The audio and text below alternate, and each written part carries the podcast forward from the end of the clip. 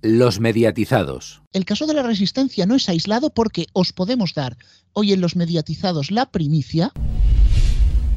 Movistar va a lanzar un nuevo canal al estilo de Pluto TV, canal de una sola serie. Será Movistar La Casa de Papel. Cristian, ¿cómo se te queda el cuerpo? Pues bueno, pues viendo la deriva de Movistar. Bueno, esto una daría, cosa. Esto, esto daría para otro, esto daría para otra tertulia. Bueno, una cosa, ¿eh? El canal va a ser el pop-up que sustituye a Movistar eh, Biografías. Y durará un tiempo, no sabemos cuánto, esa información no la tenemos, ¿vale? Pero que también es un canal temporal, no es Movistar La Resistencia, solamente como apunte.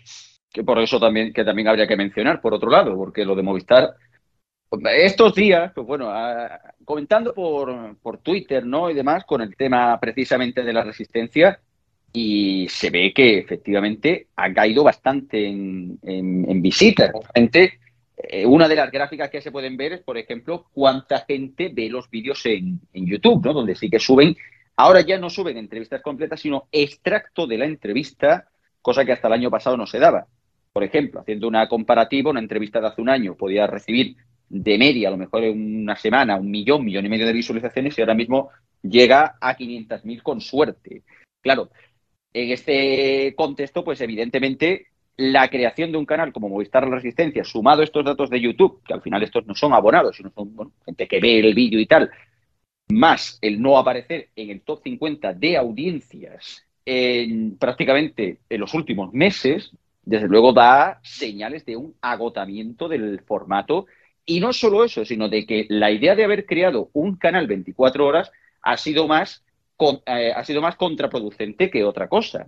Claro, Movistar, recordemos que está en un periodo de caída de abonados. Recordemos que ha perdido medio millón de abonados en un año. Medio millón de abonados, que se dice pronto. Claro, como bien has comentado y volviendo al tema al que estamos hablando de, lo, de los canales FAS y demás, es más que evidente que el camino va a ser este, pero va a ser este porque evidentemente los canales lineales de televisión de pago ahora mismo prácticamente ninguno merece el calificativo de televisión de pago. Repiten los contenidos muchísimo, una barbaridad de anuncios, véase casos como Fox o National Geographic, que son preocupantes por la cantidad de anuncios que se emiten. Creíblemente, por ejemplo, haciendo la comparativa de National Geographic Wild y Love Nature, este segundo, siendo gratuito, emite menos publicidad, lo cual es sorprendente. Claro, vemos que a lo mejor el camino que se va a tener que tomar en los próximos años y que será lo que defina la televisión sea precisamente el de apostar por una fórmula donde los canales gratuitos, como el caso de los canales de Pluto TV, el cual además tiene una gran ventaja que es la segmentación de, eh, de publicidad por parte de los anunciantes gracias a la cookie que sí que pone eh, que sí que pone la plataforma y que eh, identifica IP, modelo de televisor o de dispositivo más localización aproximada, para que esto evidentemente sea mucho más rentable a largo plazo que la idea de cobrar una, un dinero, los 80, 90 euros aproximados que cobra ahora mismo Movistar por su paquete más bajo de fusión. Desde luego va a revisarse muchas cosas y van a cambiar muchas cosas en la televisión a estas alturas. ¿eh? Solo para hacerte un apunte, por hacerte un apunte, Cristian, ¿eh? A ver, la resistencia sí. es un contenido hecho para pago. Yo entiendo que Movistar quiere que la gente lo pague.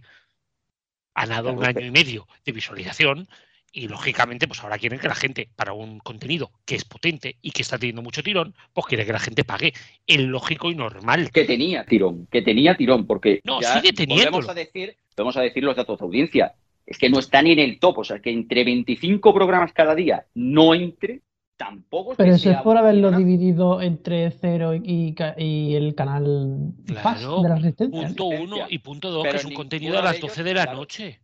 Es un contenido a las 12 de la noche habiendo fútbol, habiendo fútbol cada día y los estrenos de todos los de esto. No es raro. Claro, pero a las 12 de la noche no hay fútbol. No, es raro en el momento. No, por eso, por eso. Que... Mira las audiencias del año pasado y del anterior, eh, eh, Garrobo, es que la, aparecía a diario, aparecía a diario. Sí, pero, pero ahora se divide, ahora se divide, ahora se divide con Movistar la Resistencia. Claro, pero que aún sumar, aún haciendo esa división. No, no, no lo sabes, no tenemos. Siquiera... No, no, no tenemos el dato de cuánto va por cada sitio. Claro, pero vamos a ver, por mucho que vaya, el, el, claro, evidentemente el dato no, no lo facilita Barlovento porque sí que facilita un top de programas y no el programa total. Señores de Movistar, que seguro que nos escucháis, ¿nos podéis decir el dato sumado? Gracias. Exacto, pero, pero real, nada de eh, on demand, big data y cosas de esta. Oye, no, no, te digo una cosa. de Barlovento. Aquí vamos a contar a todos por igual. El dato de Barlovento incluye a los siete días el vídeo on demand, ¿eh? por cierto. Sí, exacto. Y no es el de Barlovento, es el de Cantar. Barlovento lo único que hace es coger el dato de Cantar y ponerlo. Cantar media, disculpe, sí, ahí error mío. Pero bueno, lo que decía, por ejemplo, pongo el caso esta semana, martes 9 de noviembre, el programa más visto ha tenido 65.000 espectadores y cae en este ranking cualquier programa con al menos 34.000 espectadores. Recordemos que la resistencia, la media de los programas normalmente iba entre los 60 y los 100.000. Aun dividiendo entre dos, aun dividiendo entre dos canales, alguno tendría que aparecer en el top. Si contamos con los datos de audiencia de la anterior temporada. Por eso digo que realmente sí que ha habido un bajón y sí que se nota cansancio, del, o sea, como desgaste del formato. cuidado con apostar, con quemar tanto el formato porque les está saliendo el tiro por la culata. ¿eh? Yo fíjate, hablábamos el otro día a la hora del café Héctor y yo, decía, ¿cuánto va a tardar la resistencia 24 horas en entrar en Pluto TV? Pues lo estuve pensando, Héctor, no sé tú qué pensarás. Imagínate que se consuma ese rumor de que Buenafuente abandona cero a final del año, todos esos programas de leitmotiv que se han grabado, que son cientos, sí que creo que Movistar, ya que no estarían de actualidad, no le puede sacar rédito en pago, ponerlos en abierto y sacar un dinerillo. Pues la verdad es que es una idea que, en Estados Unidos se está haciendo y, y existen canales fast eh, con, fragmentos o con programas enteros de, programas de late night. E incluso en la aplicación Haystack eh, TV, que podéis instalaros en vuestra Smart TV, hay un canal que está dedicado a eso, a, programas de, late night. O sea que sería totalmente factible aquí en nuestro país.